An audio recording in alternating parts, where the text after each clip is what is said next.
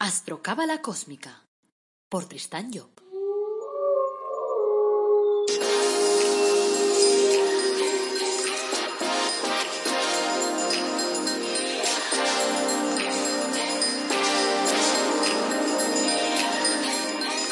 Astrocábala Cósmica, episodio 125. Te brindo una calurosa bienvenida a Astrocábala Cósmica, el programa en el que abordamos reflexiones cósmicas, astrología cabalística y cábala y lo hacemos de forma que lo puedas entender, de forma que sea claro, de forma sobre todo que lo puedas aplicar. Este es el episodio 125, es lunes 22 de febrero de 2021. Esta es la sección de reflexiones cósmicas y hoy vamos a dar algunas píldoras para el cambio. Soy Tristan Job, tu astrólogo, cabalista y escritor cósmico y llevo más de 30 años inmerso en estos temas. Antes de arrancar, como siempre, quiero recordarte que en mi web tristanjob.com tienes dentro de mi comunidad privada el nivel de directo donde tú eres protagonista porque tú eres quien formula las preguntas. Sobre todas las dudas que te vengan, pues ahí me las preguntas y una vez por, por semana te las contesto. También tienes un nivel de coaching y en este lo que hacemos es trabajar sobre tu carta astral. Por lo tanto, monto tu carta astral y te ayuda a redefinir tu camino, a saber cuál es tu objetivo de vida, a arreglar las cosas que no funcionen. Y también encontrarás pues, productos en, esta web de crecimiento personal en tristanjob.com como el árbol de la vida personalizado, por ejemplo, que es un producto único, o los ángeles personalizados. Y también te encontrarás con mis 11 libros, todos los que he publicado hasta ahora, por si alguno de ellos te hace tilín. Y también aprovecho para pedirte que me sugieras temas para poder tratar en este podcast, porque los lunes está dedicado también a las preguntas que me vais haciendo. Entonces, vale, sin más prolegómenos, vamos a arrancar ya con la película. El primer punto, la primera píldora para ese cambio. No creo en la casualidad. Vamos a ver, si crees que lo que sucede en tu vida es casual, ¿cómo vas a poder darle sentido a esa vida? Y sobre todo, ¿cómo vas a poder cambiarlo? O sea, claro, el problema de creer en la casualidad no es que de lo mismo que creas o que no creas o sea una cuestión de fe. Es que si tú crees en la casualidad significa que las cosas caen en tu vida sin orden, sin ton ni son. Y por lo tanto tenemos que pensar que entonces estamos en un mundo totalmente absurdo y abstracto en el cual las cosas suceden sin que haya ningún tipo de control. Y eso evidentemente no puede ser. Como base, claro, tú me puedes preguntar, oye, pero tú cómo sabes que no puede ser? Mírate la naturaleza. Si tú ves la naturaleza, verás cómo funciona. La naturaleza está estructurada de una forma perfecta. Y siempre que el hombre no le meta mano, va jugando su rol. Y entonces las hormigas, por ejemplo, no nos invaden porque tenemos unos bichos que se llaman osos hormigueros que se comen ahí una gran cantidad de hormigas. Y así sucede en todo el mundo de la naturaleza. Es decir, está montado de tal manera que no hay un exceso de nada. Y cuando desaparece una, una raza es porque el hombre le ha metido mano y se ha, se ha dedicado a pegarle tiros allí para divertirse. Si no, se regenera solo. Incluso los incendios que se producen, se producen también de una forma natural para poder limpiar la tierra. Por lo tanto, todo tiene un orden estructurado en la naturaleza. Si la naturaleza, que se supone que es inferior al ser humano, porque la naturaleza no piensa, los animales no piensan, las plantas no piensan, las piedras no piensan, entonces, ¿cómo va a ser que el ser humano, que se supone entre comillas que es superior, y digo entre comillas porque viendo lo que hay por ahí a veces te da, te da la impresión de que hay alguno que piensa menos que una piedra, pero eso es otro tema.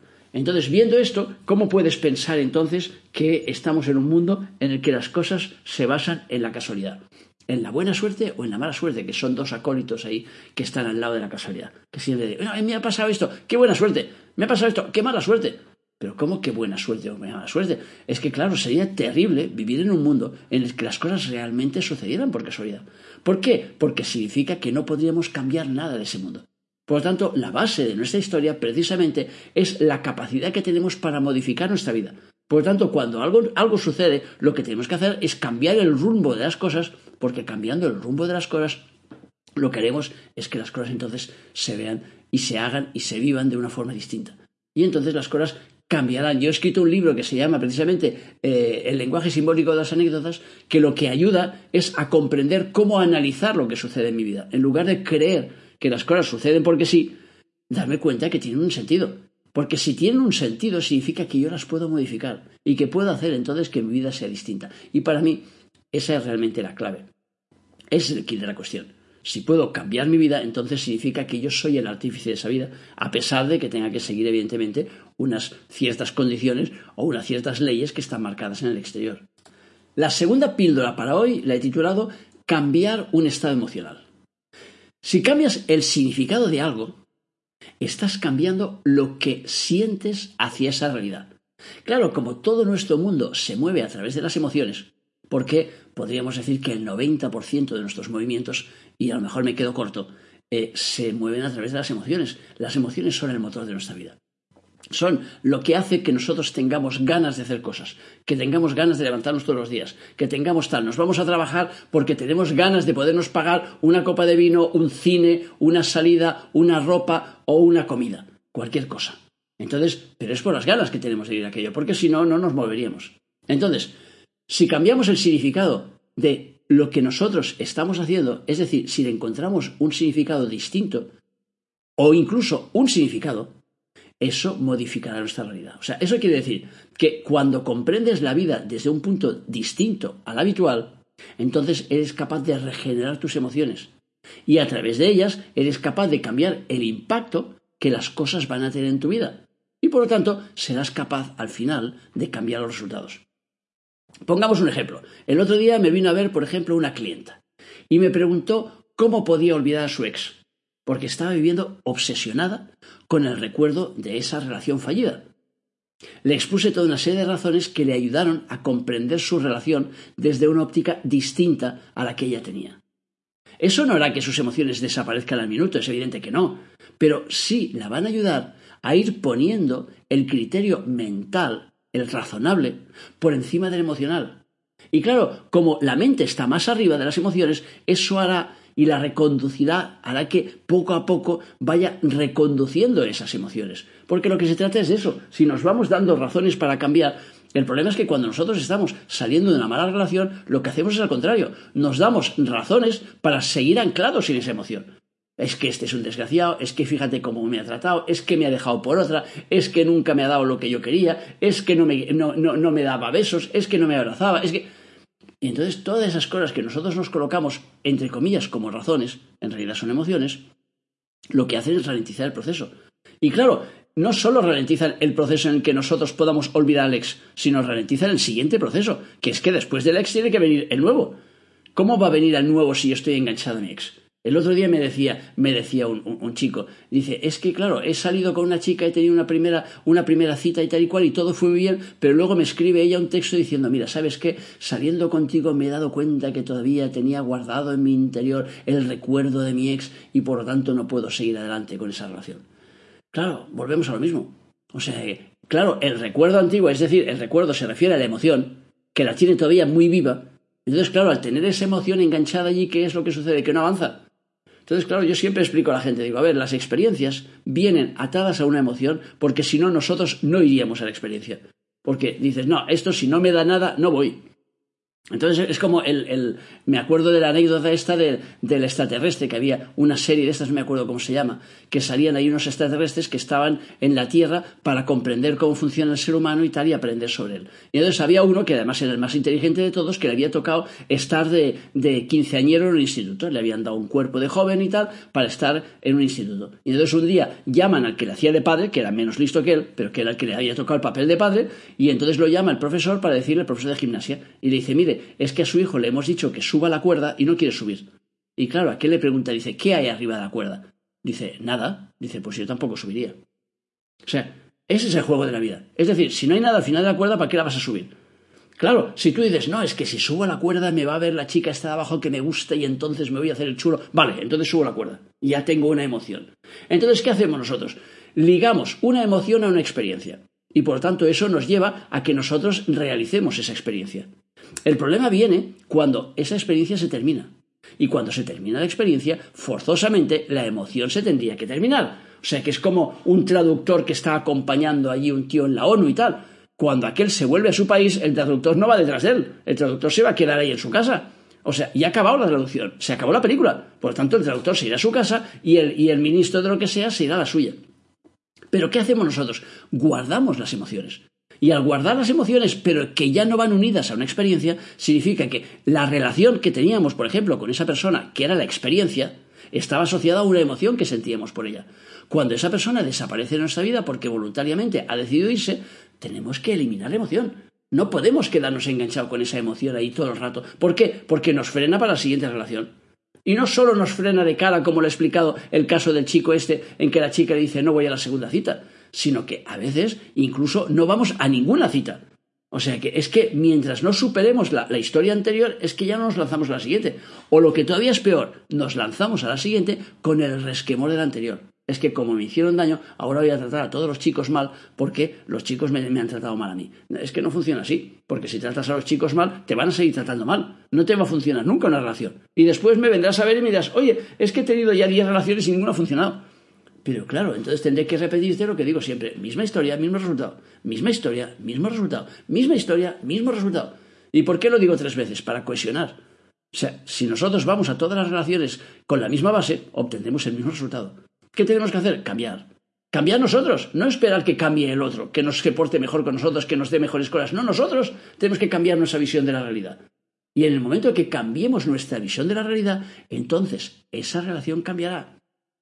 Por lo tanto, tienes que dejar de escucharme desde una posición estática y ponerte ya al cambio. Inicia el cambio ahora mismo. Ponte en marcha. Venga, muévete. Esa es la clave. Y entonces, claro, cuando tú seas capaz de llevar las cosas a un nivel superior a nivel mental, entonces eso hará que después, a nivel emocional, tengas más capacidad para poder eh, manejar la historia, por decirlo de alguna, manera. Bueno, la siguiente píldora he titulado Conócete mejor. Vamos a ver, si pones en, el buscador ese de Google y tal, pones Conócete mejor, te aparecen, o al menos me aparecieron a mí el otro día cuando lo puse, 738.000 resultados. ¿Vale? Claro, no sé si eso quiere decir que tenemos mucha necesidad de conocernos o que ya nos conocemos mucho. Eh, yo me inclinaría más, evidentemente, hacia lo primero. O sea que tenemos mucha necesidad de conocernos. Muchas de esas páginas van girando en torno pues al tema de las pasiones, a tus talentos, a tus objetivos, pero conocerte mejor no es para saber más de ti, que también, pero sobre todo para saber si la orientación que le has dado a tu vida es la correcta. Porque eso marcará la diferencia entre que las cosas te resulten más o menos fáciles, en que las cosas te funcionen o no te funcionen. Porque si tú, para irte hacia, hacia Cataluña, que está en el norte, pues te coges la carretera del sur de Andalucía, pues entonces no vas a llegar nunca a Cataluña. Por lo tanto, claro, y, llegará un momento que te, te, darás cuenta del error que estás cometiendo y tendrás que dar media vuelta. Entonces lo que se trata es que sepas cuál es la dirección que tú tienes que tomar. Y para eso tienes que aprender a conocerte mejor. Porque si no, gran parte de lo que estás tratando de conseguir en el exterior, claro, no, no, no, no acaba de funcionar. No acabas de encontrarlo. O sea, tienes cualidades, probablemente porque todas las tenemos, que no estás utilizando, porque ni siquiera sabes que las tienes. O sea, que es aquello de que a veces tienes un cuchillo ahí que corta mucho, que está puesto ahí en el cajón, pero está en el fondo de todo y no lo utilizas nunca. Hasta que un día llega alguien, te viene un amigo y tal y cual, remueve el cajón, saca el cuchillo y dice, ostras, es verdad, si tenía yo este cuchillo que cortaba mucho. Sí, lo tenías, pero no lo usabas. Por lo tanto, el, el, ejemplo que tenemos más claro es el del teléfono móvil. O sea, que lo podemos tomar como metáfora de la vida. En el sentido de que de ese teléfono estás utilizando un muy pequeño porcentaje de su potencial. O sea, que yo de toda la gente que conozco, no conozco a nadie que use más de un 10% de su teléfono. Porque hoy en día te muestran tantas cosas, tienen tantas historias, tantos botones, tantas aplicaciones, que claro, ¿quién utiliza todas las aplicaciones que te vienen ya de base? Nadie. Entonces, ¿qué quiere decir? Y además, la mayoría de gente no las utiliza porque no sabe ni siquiera que las tiene. Entonces un día te viene un amigo y dice, oye, ¿has utilizado ahí el Evernote? Y dice, no, ¿y eso qué es? Sí, es uno para hacer... Ah, vale. Entonces, en el momento que te lo dice el otro, entonces descubres que tienes aquella cualidad. Eso es lo que nos pasa, por ejemplo, a los astrólogos, que lo que hacemos es descubrirle a la gente sus cualidades. Y entonces, al descubrir sus cualidades, entonces se dan cuenta de que tienen cualidades que no sabían. Pero claro, ¿cómo vas a poder utilizar tu potencial si no lo conoces? Entonces, claro, el asunto es ese. Busca la manera de conocerte mejor. A través de lo que quieras. A través de la astrología a mí me parece una de las fuentes mejores. Pero no es la única.